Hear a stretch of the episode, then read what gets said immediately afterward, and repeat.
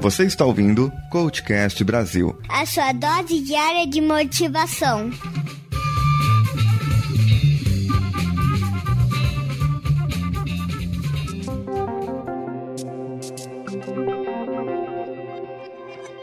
Em relação ao tratamento com crianças, ao trabalho que fazemos com crianças, nós devemos estar atentos a três tipos de armadilha. Uma armadilha pode ser pelo próprio terapeuta ou pela pessoa que está identificando a criança de alguma maneira. Robert Dutz chama isso de peixe nos sonhos. E ele dá um exemplo aqui em que o psicanalista, ao avaliar uma pessoa, ele pergunta se a pessoa teve um sonho na noite anterior. Então a pessoa fala, ah, não sei, Talvez, não lembro. E você sonhou com peixe? A pessoa, não, não tinha peixes. Então o psicanalista segue aprofundando aquela pesquisa, vendo se tinha água, se houvesse água. E se tinha água, então tinha peixe. É, tinha restaurante no, no seu sonho? Tinha, é, tinha, então devia ter peixe. Então, se você sonhou com peixe, realmente você tem problema. Porque por causa daquilo, por causa daquilo outro. Então, ele tenta encontrar o próprio terapeuta, no caso, tenta encontrar um problema que ele possa relacionar, mas não que necessariamente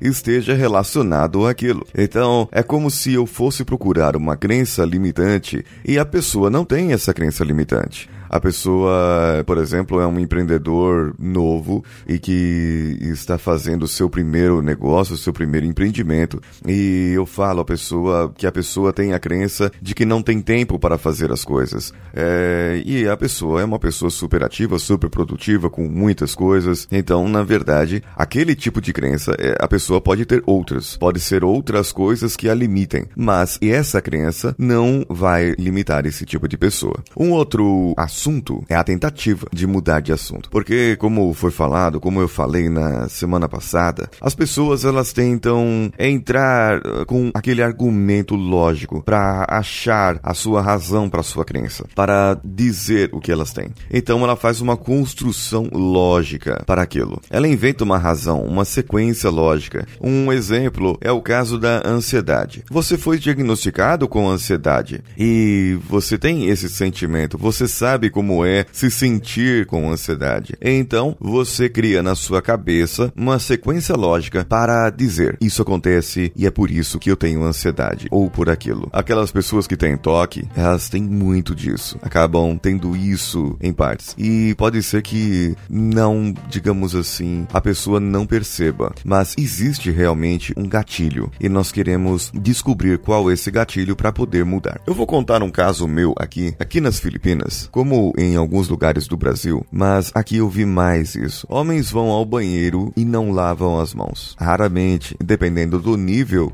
da pessoa na empresa, aí que não lava mesmo a mão. E independente se é número um ou número dois, não importa. Então, eu logo quando cheguei fui avisado disso por um outro brasileiro e eu fiquei como que fosse com um preconceito. Então você chega, cumprimenta todo mundo, dá a mão para todo mundo e minha mão ficava como se tivesse um comichão chão. Alguma coisa incomodava minha mão e eu precisava ir lavar a mão. Então, eu dava uma disfarçadinha e ia lá no banheiro. Eu falei, caramba, não posso ficar assim, dependendo disso e com isso na cabeça, porque você acaba ficando com aquilo na cabeça e pronto. Eu percebi que o gatilho era aquele e o meu pensamento era: pessoas, essas pessoas não lavaram as mãos. Logo, eu tenho que ir lá e lavar a minha mão. O que acontece? Eu uso um álcool em gel, está dentro da minha bolsa, dentro da minha mochila, e eu eventualmente higienizo minhas mãos com álcool em gel, disfarçadamente, sem precisar sair e ir para o banheiro. Porque poderia soar estranho. Ué, a pessoa veio aqui, cumprimentou todo mundo e agora vai lá lavar as mãos. É meio estranho. E isso pode criar um transtorno para a pessoa. E o que você pensa, atribuído ao que acontece, vai acabar tendo esse problema para você. A outra e última armadilha, a cortina de fumaça, é um comportamento usual das pessoas quando são perguntadas diretamente sobre uma crença ou sobre alguma coisa, ou ainda quando ao abordar e começar a fazer o trabalho sobre a tratativa de crenças, a pessoa começa a fazer uma escapada, dar uma escapadinha, sabe? E ela começa a responder outras coisas e dá uma volta enorme para responder quando eu perguntei se 2 mais 2 são 4. E a pessoa começa a contar toda a história da sua vida e vai pro Gênesis, vai pro Apocalipse e, e, e volta na Constituição e sabe, dá aquela volta enorme e não conta, não fala o que foi perguntado para ela simplesmente. É como se ela estivesse realmente jogando uma bomba de fumaça ali para não precisar responder o que precisa ser respondido. Então, o terapeuta, o psicoterapeuta, o coach acaba ficando perdido nessa e não trabalha o que deveria ser trabalhado. Às vezes, a pessoa cria um branco na sua cabeça. Às vezes, a pessoa cria uma fumaça realmente e apaga a resposta que deveria ter ou a resposta que você gostaria de ter. É, nas próximas semanas eu vou trazer mais dicas para como abordar, na verdade, de uma outra maneira para que realmente se descubra esse trabalho de crenças. E você, qual a sua crença? O que você acredita e o que te limita? Mande para mim no e-mail contato@coachcast.com.br ou compartilhe os episódios e comente nas nossas redes sociais CoachCastBR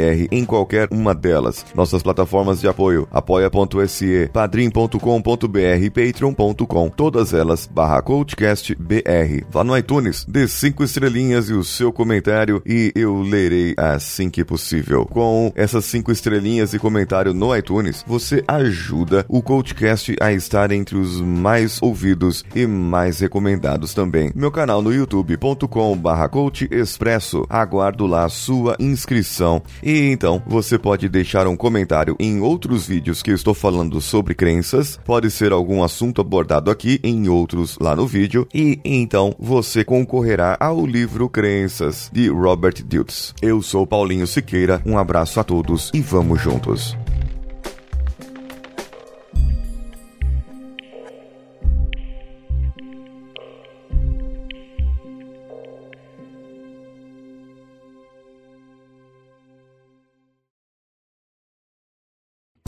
Você ouviu mais um episódio editado por Danilo Pastor, Produções de Podcasts.